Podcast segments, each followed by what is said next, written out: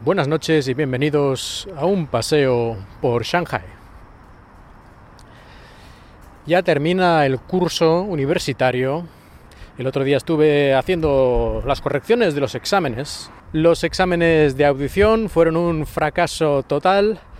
Parece ser que porque la calidad del audio tenía un poquito más de eco del normal. Y ya se sabe que estas cosas afectan mucho más a los que no son hablantes nativos. Pero bueno, vamos al tema de hoy. Es que estuve paseando por la universidad después de corregir los exámenes y pasé por el despacho de los profesores. Y allí encima de la mesa vi una cosa bastante curiosa que ya había visto en alguna otra ocasión, que es el libro de Xi Jinping, el presidente chino, el presidente infinito, porque cambió la ley para que pueda estar de por vida en el cargo si así le place. Y me hizo mucha gracia ver los libros, porque además eran los libros. En realidad es el mismo libro, pero había como tres o cuatro copias. Y lo más gracioso no es eso, lo más gracioso es que las copias estaban todas todavía envueltas en su papel original, en su plástico original, en su envoltorio. No habían sido abiertas y por lo tanto no habían sido ninguna de ellas leídas. Y vosotros diréis, ah, claro, esto es porque nadie tiene interés en leer lo que diga Xi Jinping. Pues yo no sé si esto es así o no, aunque creo que podemos todos pensar cuál es la respuesta más lógica. Pero no, no están abiertos porque en realidad eh, tienen muchos más de estos tres o cuatro. Y los otros sí los han abierto y los han leído. Tienen tantos porque es obligatorio comprar estos libros. Si trabajas en cualquier cosa mínimamente pública, que en China puede ser hasta cierto punto todo, estás obligado a comprar el libro de Xi Jinping. Así yo también me hago bestseller. Pero bueno, eso no es todo. No solo estás obligado a comprar el libro, y además uno por persona, digamos, aquí en el departamento podrían haber comprado uno para todos o dos, o no, no, hay que comprar cuanto es más mejor, ¿no? Aquí ya vemos un poco la lógica. Pero como decía, eso no es lo más curioso, lo más curioso es que además de todo esto, para asegurarse de que se han leído el libro, todos tienen que hacer una reseña, una especie de comentario de texto o algo así, sobre el libro. Y como podéis imaginar también no es precisamente un comentario crítico en ningún sentido, sino tiene que ser obligatoriamente un comentario elogioso, como así me lo comunicaron.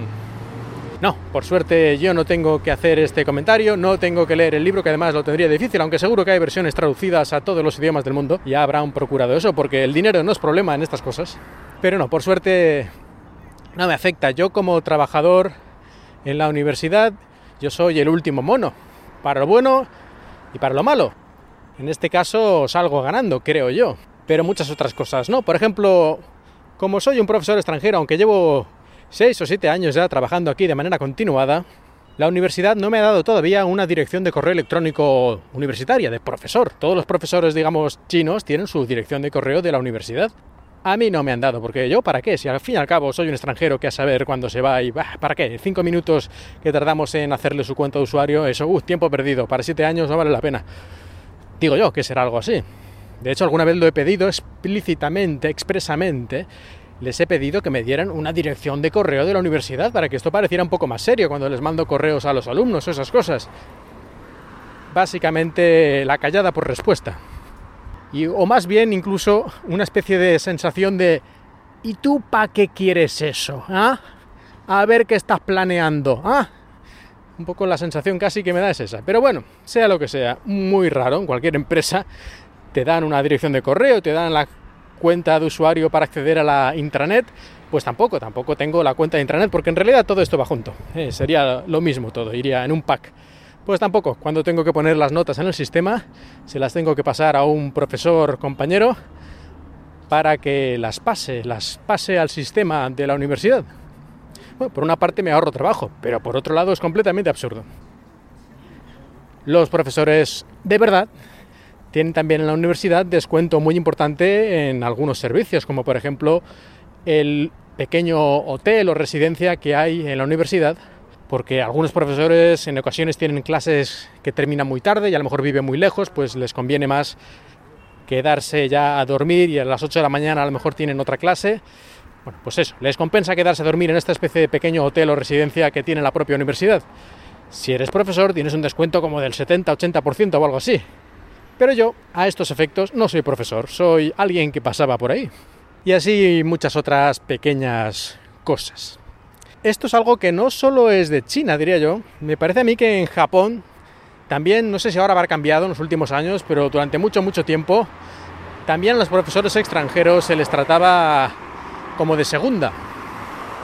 Y de hecho, no sé si era por ley o por costumbre, en prácticamente todas las universidades y escuelas en Japón, hasta que hasta hace unos años, creo que al final alguien hizo, un profesor hizo una, una demanda al Tribunal Supremo y cosas de estas que pasan y al final creo que la han prohibido, aunque vete a saber, no estoy muy al tanto, pero durante muchos años eran cinco años máximo de contrato. Te podían ir renovando el contrato siempre año a año, por supuesto, ¿eh? no sea que te vayas a querer algo, pero a los cinco años ya no te podían renovar el contrato. Ya digo que no recuerdo si era una especie de ley o era una norma o era una costumbre, pero lo normal era eso.